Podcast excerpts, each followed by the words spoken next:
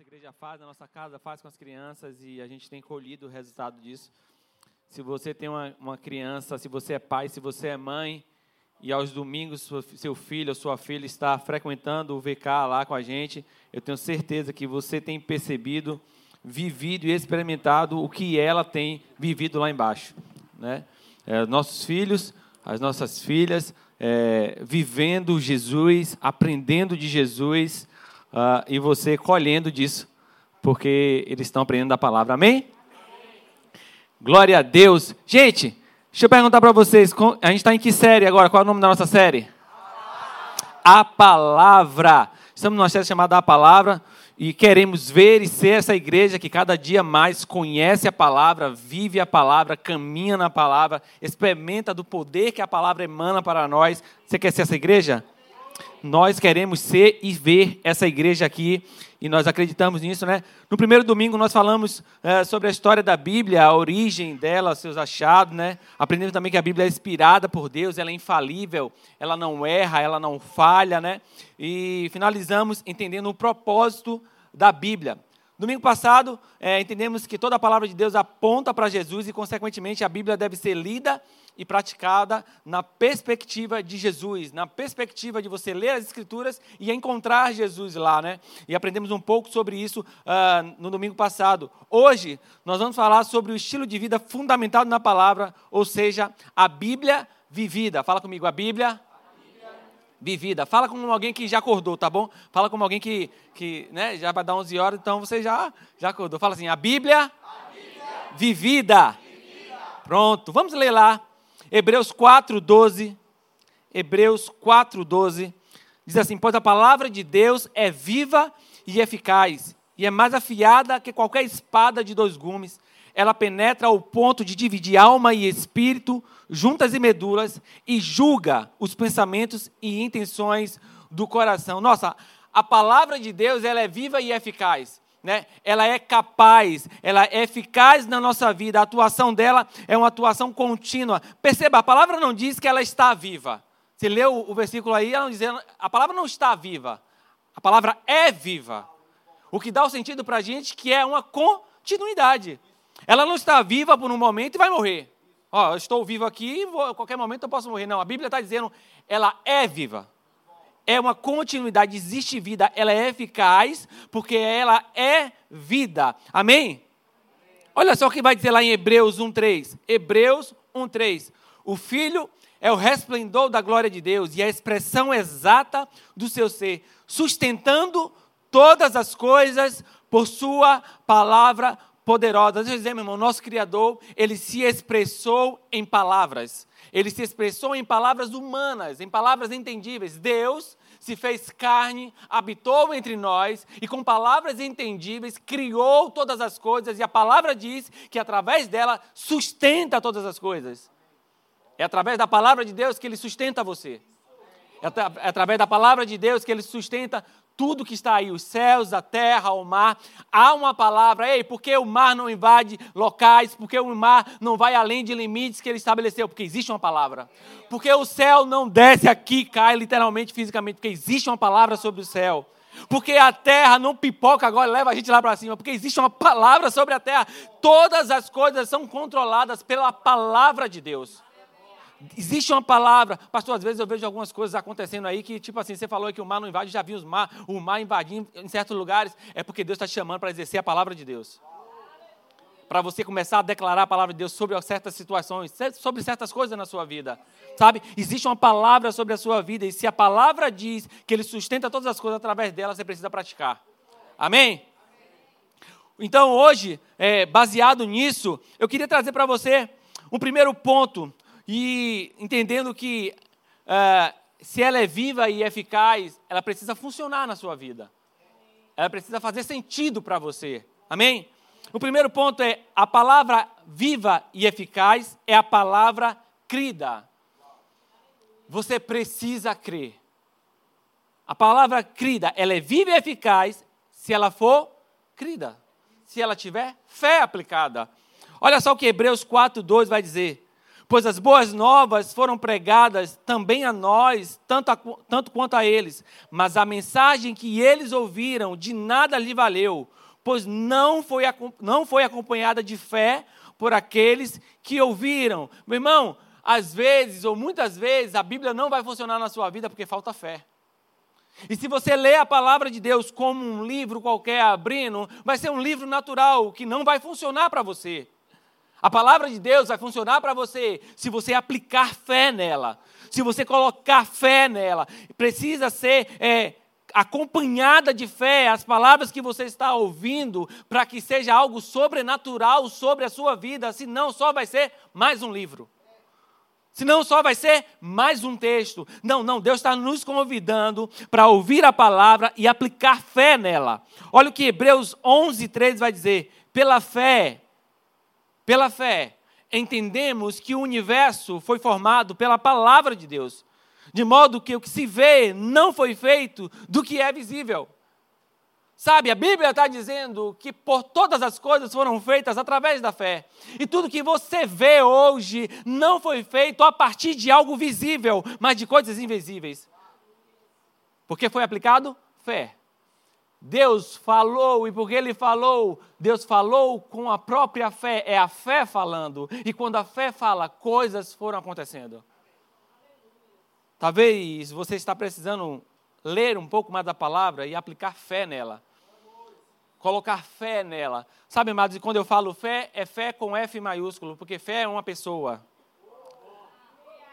É entender que a palavra que eu estou falando, que você está lendo, que estou pedindo para você crer, é o próprio Jesus. A palavra é Jesus. Jesus se fez carne e habitou entre nós. A palavra se fez carne. A palavra soltou apenas dos lábios de Deus e virou carne entre nós. A palavra habitou entre nós, caminhou entre nós, se fez presente entre nós.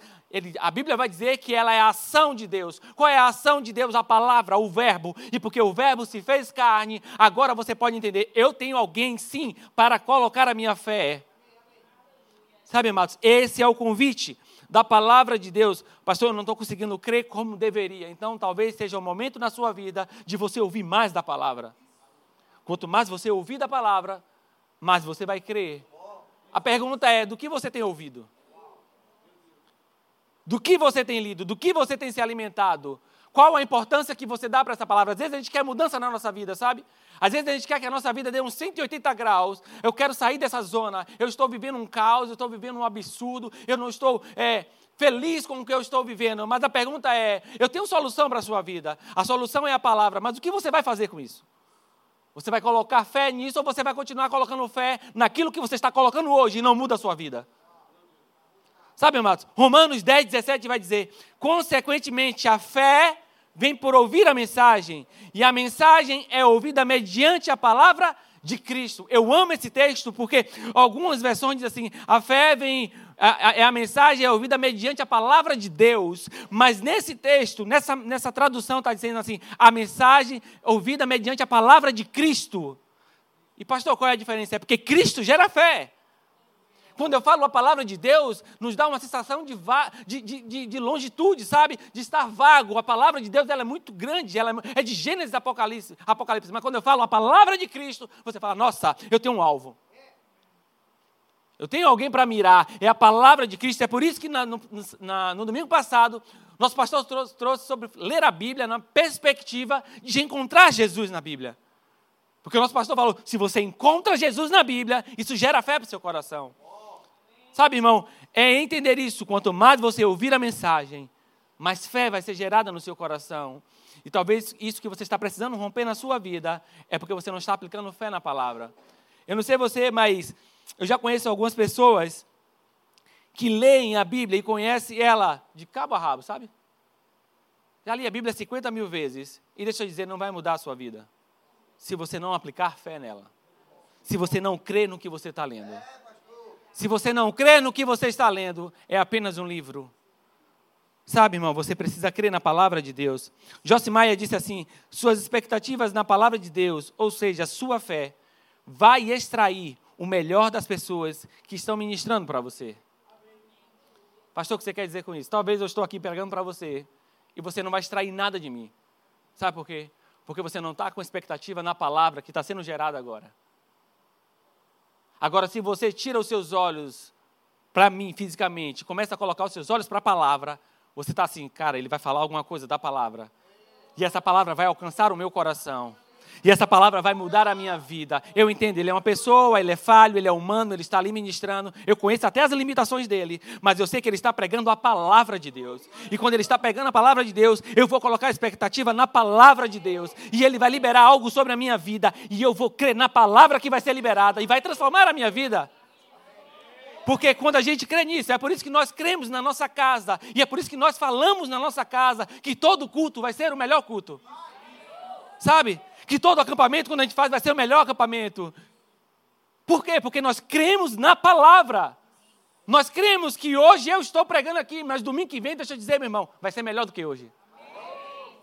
Porque a palavra vai ser pregada, vai ser ministrada. E no outro domingo vai ser melhor do que o anterior. E assim nós vamos de fé em fé, de glória em glória, porque se a palavra está sendo pregada, a palavra está transformando as pessoas. Amém? Está fazendo sentido para você? O segundo ponto é. Deixa eu ler uma, beber uma água aqui. Gente, pregar de manhã é bom demais. Termina aqui e vai para a praia, né? Não tem isso, não? Tem isso, não? Ah, 17 a gente está aqui, né? Oh, glórias. Ponto 2. A palavra viva e eficaz é a palavra revelada pelo Espírito. Se o primeiro ponto a gente falou sobre aplicar fé na palavra, naquilo que você está ouvindo, ou gerar fé no seu coração, ouvindo a palavra, ouvindo a palavra de Cristo, o segundo ponto é, ela é viva e eficaz se ela for revelada pelo Espírito. Irmão, a palavra de Deus, ela precisa ser revelada, ter uma revelação do Espírito Santo sobre o teu espírito, para que ela seja eficaz.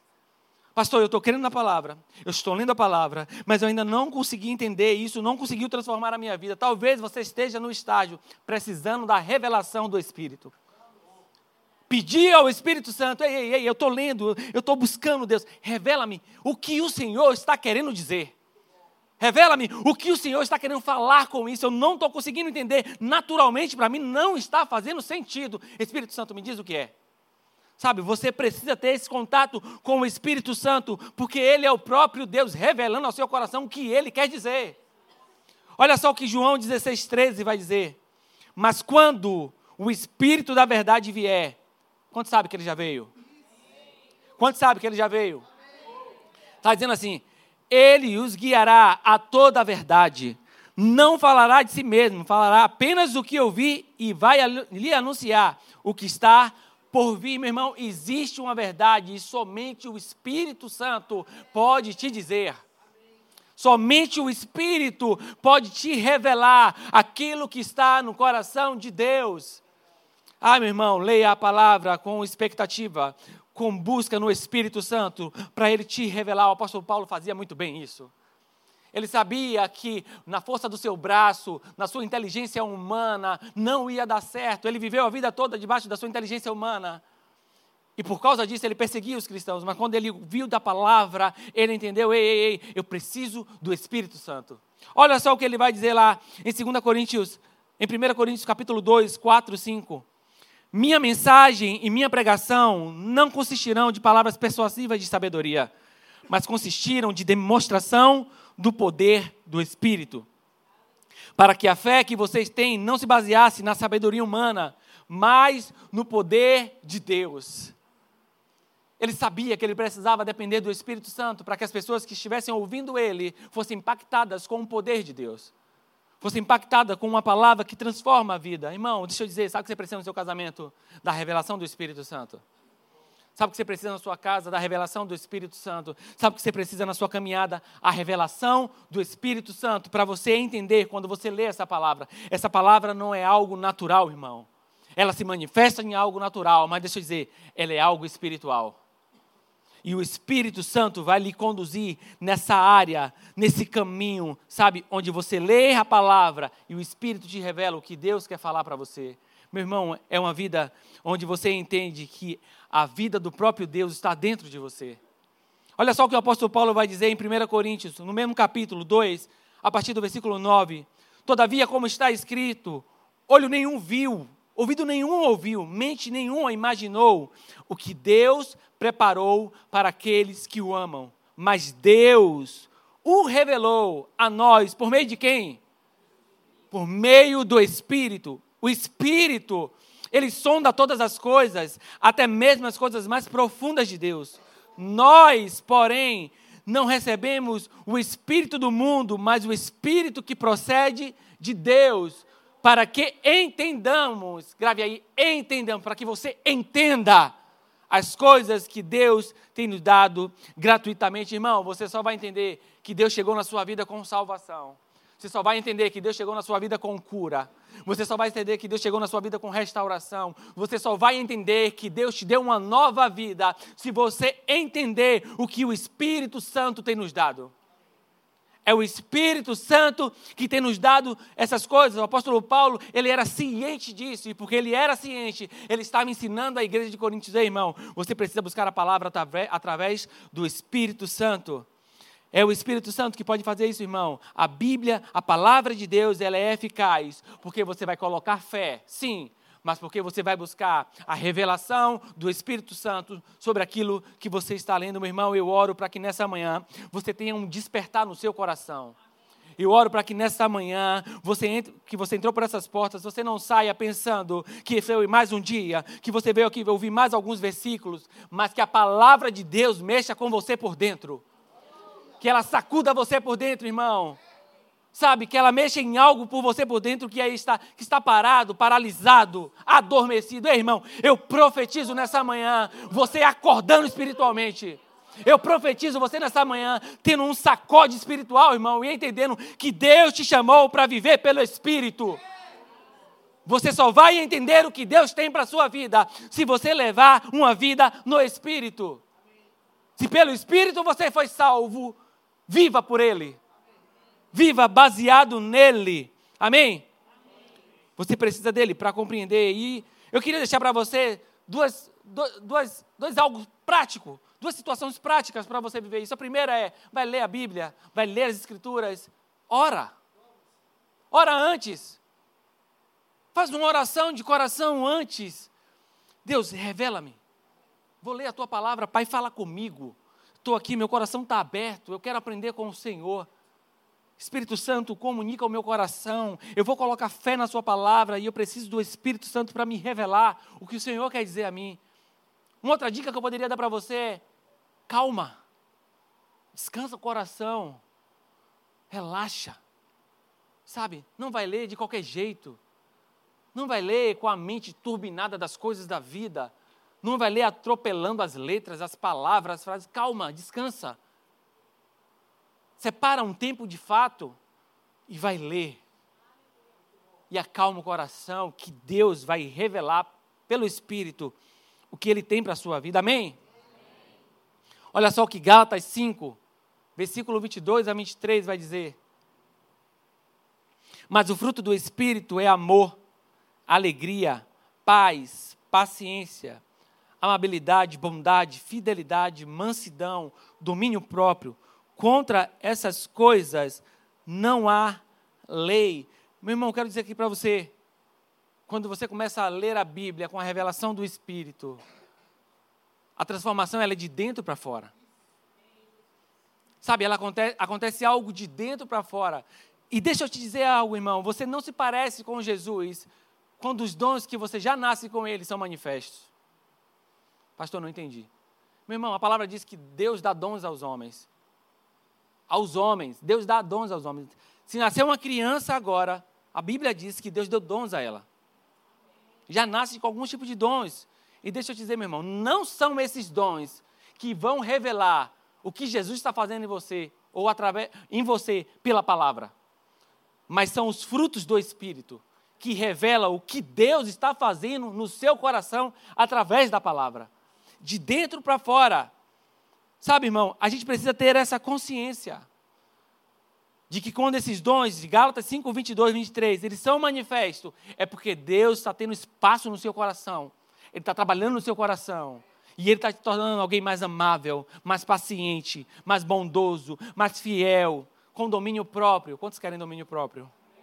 O Senhor derrama, Pai, em nome de Jesus. Sabe, irmão? São os dons de dentro para fora. Deixa eu dizer, irmão, não vai ser o quanto você fala em línguas. Não vai ser o quanto você profetiza, não vai ser o quanto você é usado em curas. Não vão ser essas coisas pela qual Deus vai identificar você. Mas o quanto o fruto do Espírito, de dentro para fora, estão sendo manifestos. É que Deus vai olhar para você e vai falar: Nossa, como você se parece comigo. Eu trouxe uma imagem aqui, talvez faça sentido para você. Quantos gostam de futebol? Quem não gosta, vai gostar hoje. A gente consegue colocar a imagem aí? Pronto. Ninguém conhece esses dois, né? Não, não. Por exemplo, aqui é jacaré. E aqui é Léo Gamalho. Gente, aqui é o Messi e aqui é o Cristiano Ronaldo. E no meio da galera que gosta de futebol, se discute até hoje, desde 1980, quem é o melhor. Até hoje a gente não descobriu, mas se discute até hoje quem é o melhor. Mas uma coisa, a gente não discute entre eles dois que um nasceu com um dom, o outro se aperfeiçoou com os dons. Me explica melhor, pastor. Messi, ele nasceu com um dom. Você olha ele jogando bola, você fala: caraca, velho, esse cara nasceu para fazer isso. Esse cara é sensacional. Esse cara, mesmo sem treinar às vezes, como deveria treinar, ele vai fazer coisas que ninguém consegue fazer. Estão comigo? Isso são os dons Pastor, o que é isso? Isso é você falar em línguas. Isso é você profetizar. Isso é você ser usado por alguém para usado pra, para alguém para curar. Isso é mestre. São os dons. Deus colocou em você. Você aplica a fé. E às vezes não precisa nem da sua fé, porque Deus quer curar, Deus só vai usar você. Estão comigo? Cristiano Ronaldo é o fruto do Espírito. Pastor, explica melhor. Todos os dias. Ele colocou algo no coração dele. Eu preciso ser melhor naquilo que eu estou fazendo. Eu não tenho os dons que Messi tem, mas eu tenho uma certa habilidade. E eu sei, para que eu seja melhor do mundo, eu preciso praticar isso todos os dias. Então eu vou acordar mais cedo que todo mundo. Eu vou trabalhar mais que todo mundo. Eu vou treinar mais que todo mundo. Para que isso comece a ser manifesto. E eu comece a ser bom naquilo que eu estou fazendo. Isso aqui, meu irmão, é o fruto do Espírito. Isso aqui é você saber que o Espírito Santo está dentro de você. E porque ele está dentro de você, você precisa trabalhar ele dentro do seu coração. E aí você se propõe a falar: sabe uma coisa? Eu vou amar mais. Eu vou ser fiel mais. Eu vou ser bondoso. Eu vou ter domínio próprio. Ah, hoje está difícil, não tem problema. Eu vou treinar mais. Eu vou fazer mais. Eu vou começar a exercitar mais. Até que isso comece a ser manifesto. E as pessoas olhem para mim e vejam: nossa, você se parece demais com Jesus. Você parece muito com Jesus. Deixa eu dizer, meu irmão, Gálatas 5, 22, 23 só vai fazer sentido para a gente se você resolver praticar. Se você resolver, nos momentos mais desafiadores, falar, é hora de exercitar o fruto do Espírito. Amém? Amém. Tchau. João 16, 9 a 11, eu queria ler para vocês. João 16, 9 a 11 antes do 9 a 11, tem o, tem o João 16, 8. João 16, 8. O Espírito Santo também nos convence dos nossos pecados. Está né? Tá dizendo assim, ó, quando ele vier, convencerá o mundo do pecado, da justiça e do juízo. Deixa eu destrinchar esse versículo para vocês, irmão. Porque às vezes a gente lê esse versículo e pensa, nossa, o Espírito Santo agora tem a função no meu coração de ficar me dizendo quando eu, quando eu pequei, quando eu não pequei. Mas a Bíblia vai dizer em João 16, 9 a 11 o seguinte: do pecado, porque os homens não creem em mim. Quantos creem em Jesus? Então, 16, João 16, versículo 8, está dizendo para os que não creem em Jesus. Se você crê em Jesus, meu irmão, deixa eu dizer, esse versículo, ele não vai fazer sentido para você. Versículo 10 vai dizer assim: Da justiça, porque eu vou para o Pai, e vocês não me verão mais. Quantos creem que Jesus subiu aos céus? Versículo 11: Do juízo, porque o príncipe deste mundo já está condenado. Quantos creem que o diabo já tem um futuro garantido? Então, irmão, quando o texto fala sobre isso, ele está falando: ei, ei, há um Espírito Santo que vai convencer o mundo do pecado. A nós, ele testifica no nosso espírito que somos filhos de Deus. Ele testifica no nosso espírito que somos amados. Ele testifica no nosso filho, que nós, no nosso espírito, que nós temos um pai. Amém? Ponto 3. Ponto 3.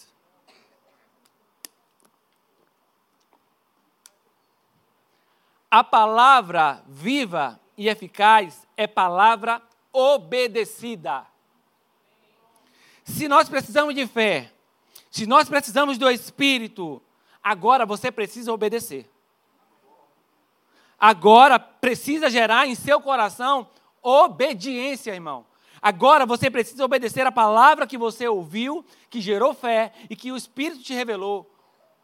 Meu irmão, se você leu, se você creu, se o Espírito Santo lhe disse o que é, você precisa obedecer.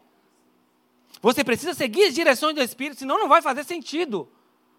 Olha só o que Tiago 2,17 vai dizer. Assim também a fé por si só, se não for acompanhada de obras, está morta. Meu irmão, a sua fé só vai fazer sentido se tiver obras. A sua fé só vai fazer sentido se você obedecer a Deus. A sua fé só vai fazer sentido se você ouviu, teve a revelação do Espírito e resolveu seguir o que Deus te falou. Senão, irmão, só vai ficar uma fé teórica. Senão, irmão, só vai ser teoria. E deixa eu te dizer, Deus não te chamou para uma vida de teoria. Deus te chamou para uma vida que pratica a palavra de Deus. Há um convite do coração de Deus para a gente obedecer a sua palavra. E eu sei que às vezes obediência gera em nós algo como assim: lá vai eu atrás de regras. Lá vai eu atrás de um Deus ditador que diz o que fazer e agora eu tenho que obedecer. Mas não é sobre isso, irmão. É sobre alguém que ama a palavra. É sobre alguém que, se, que resolveu ter um estilo de vida envolvido com a palavra. É sobre alguém que decidiu e que entendeu que a palavra de Deus poderia mudar as nossas vidas e por isso eu obedeço. Por isso eu amo a palavra, eu amo quem é a palavra, e porque eu amo, eu obedeço. Eu não obedeço porque é uma lista de regras. Eu não obedeço porque Deus escolheu fazer os mandamentos, escrever numa tábua e colocar diante de mim. Não, não, não. Eu obedeço porque Deus um dia tirou meu coração de pedra, colocou um coração de carne, colocou o um espírito nele e falou: Ei, obedece porque me ama. Obedece porque é o melhor para você, meu filho. Obedece porque eu sei da sua vida melhor do que você mesmo. Obedece porque eu sei aonde você já bateu a cara várias vezes. Quantas vezes você deu um murro em ponta de faca. Eu sei o que é isso. Só obedece. Sabe, irmão, é sobre entender isso. Quando a graça nos alcançou, ela não fez com que a nossa vida agora fosse uma vida negligente. Deus não nos alcançou nessa nova aliança colocando um espírito em nós para pensar que agora que estamos debaixo da graça, podemos levar uma vida desobediente a Ele. Não é sobre isso, irmão. Olha só o que Romanos 6,15 vai dizer. E então, vamos pecar porque não estamos debaixo da lei, mas debaixo da graça. Ele termina o versículo falando: de maneira nenhuma. De modo nenhum. Ei, eu fui alcançado pela graça, eu sei que Deus fez por mim, eu não poderia fazer. Eu sei que a salvação me alcançou e eu não poderia me salvar. Eu não tenho poder suficiente para salvar. Deus mudou a rota da minha vida e eu creio que mudou a rota da sua. Mas quando Ele mudou a rota da nossa vida, Ele falou assim: ei, ei, ei, eu estou te dando a capacidade, através da graça, de ouvir a minha palavra, crer nela e obedecer. Antes, lá na lei, eles não tinham a capacidade de obedecer por dentro, então era por fora, na força do braço. E toda vez que o homem ele errava, vinha uma maldição sobre ele. Agora na graça não somos mais malditos, mas porque a graça nos alcançou, agora em honra a ele nós obedecemos. Sabe, amados, eu amo quando o Bernardo, meu filho, me obedece, não porque eu gritei com ele, porque às vezes eu tenho que gritar com ele. Às vezes eu tenho que dar um sacode dele, às vezes não, muitas vezes.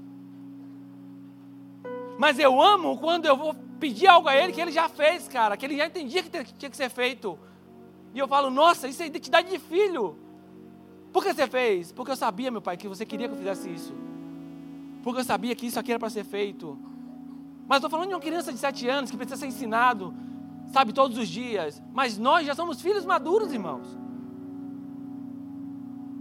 Sabe, chegar a um nível de não ficar esperando Deus falar para a gente sempre a mesma coisa todo dia. Ah, Deus fala comigo, Ele está falando, já falei. Ah, Deus me dá uma palavra, já dei. É o que eu faço, obedeça. Só obedeça. Só saia da zona de conforto, porque você não quer obedecer, porque vai sair da sua zona de conforto. Mas obedeça e você vai ver que fora da zona de conforto, no, no desconfortável, você vai ver o quanto eu vou abençoar a sua vida. Sabe, irmão, a gente precisa obedecer a palavra, porque a graça capacita a gente a fazer isso. Olha só que Romanos 6, 17 e 18 vai dizer. Mas a graça, mas graças a Deus, porque embora vocês tenham sido escravos do pecado, passaram, vocês tinham sido. Está no passado, amém? Vocês tinham sido escravos do pecado. O pecado está tá tá no singular. E quando o pecado está no singular, ele está falando de uma natureza pecaminosa. Vocês eram escravos de uma natureza pecaminosa. Eram. Porque agora vocês estão sobre, debaixo do espírito e da vida. Agora há um espírito de vida dentro de você. Você não está mais debaixo da natureza do pecado. É por isso que o apóstolo Paulo está dizendo: vocês tinham sido, passaram a obedecer de coração, não porque é uma regra, mas porque você ama obedecer a Deus.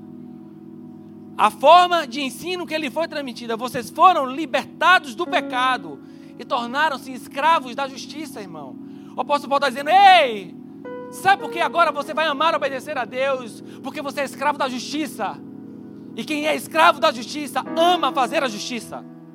Quem é escravo da justiça entende que Jesus foi a nossa justiça. Nós éramos injustos e não tínhamos como praticar a justiça. Veio alguém justo e praticou a justiça por nós. E agora nós somos escravos dela. Deus nos enlaçou, nos acorrentou no seu amor. E agora, acorrentados nele, nós temos a capacidade de obedecê-lo por causa dele.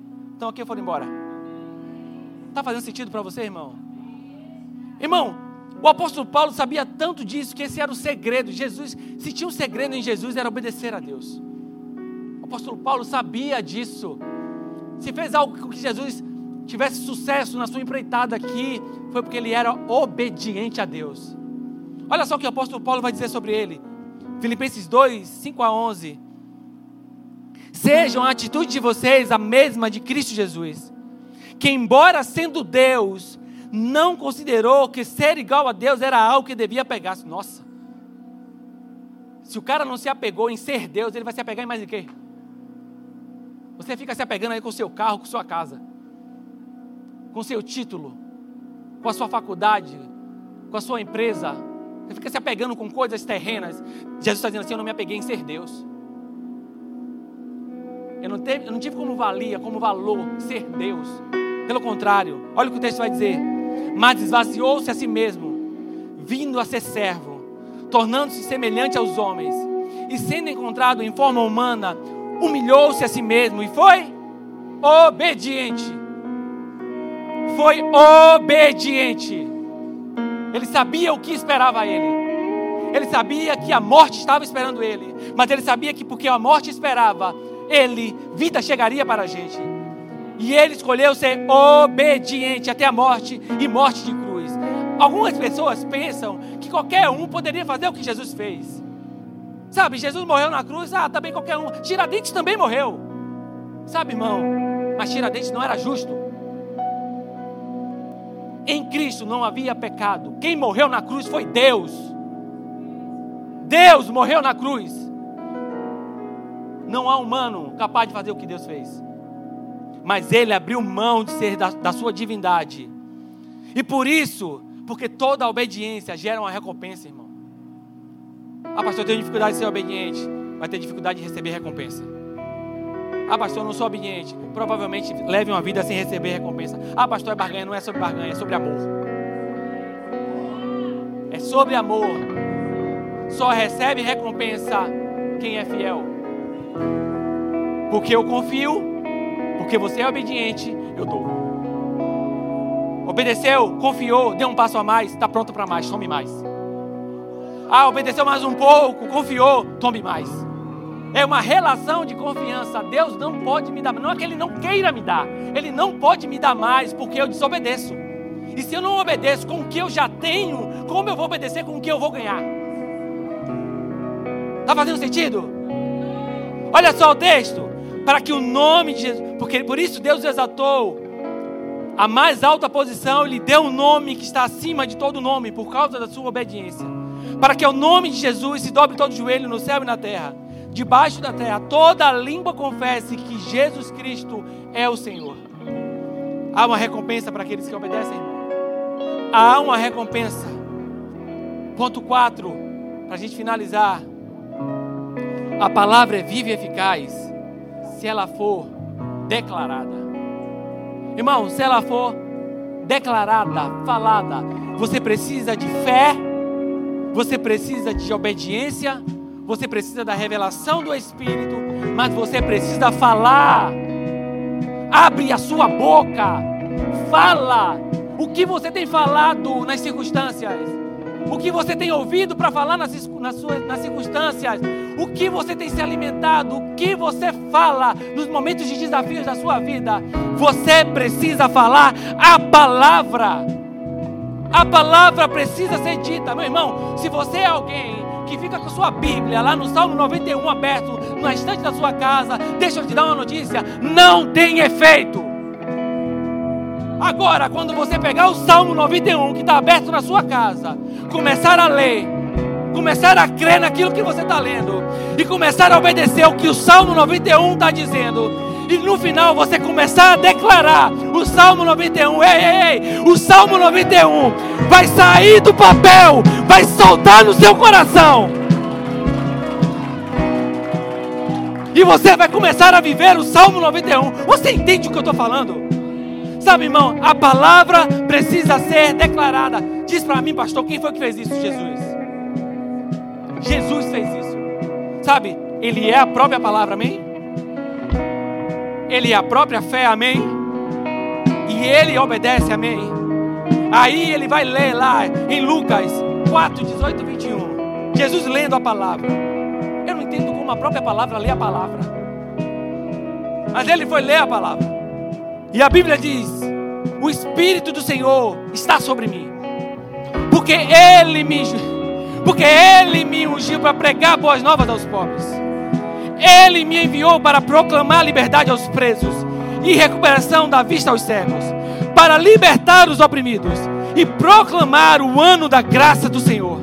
Então ele fechou o livro, devolveu ao assistente assentou-se e assentou-se. Na sinagoga, todos tinham os olhos fitos nele. E ele começou a dizer: Hoje se cumpre a escritura que vocês acabaram de ouvir.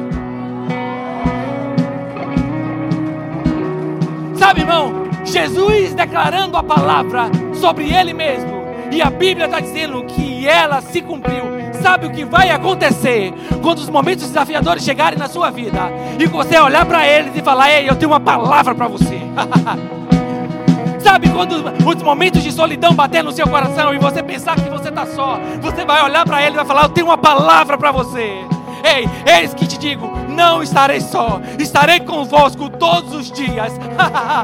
Quando momentos desafiadores bater na sua porta e você pensar: nossa, nossa, nossa, a minha conta bancária está zerada, você vai lembrar: eu tenho uma palavra para você. Eu sou o dono do ouro e da prata, e em mim vocês são ricos. Ah, meu irmão, quando você estiver diante de uma enfermidade e você olhar para ela e falar: ei, eu tenho uma palavra para você. Cristo levou sobre si todas as minhas dores, as minhas enfermidades, o castigo que estava sobre ele me traz a paz, e por isso eu sou curado. Eu quero te convidar a ficar de pé nessa manhã. Ei! Vamos! Vamos! Teu nome, Jesus.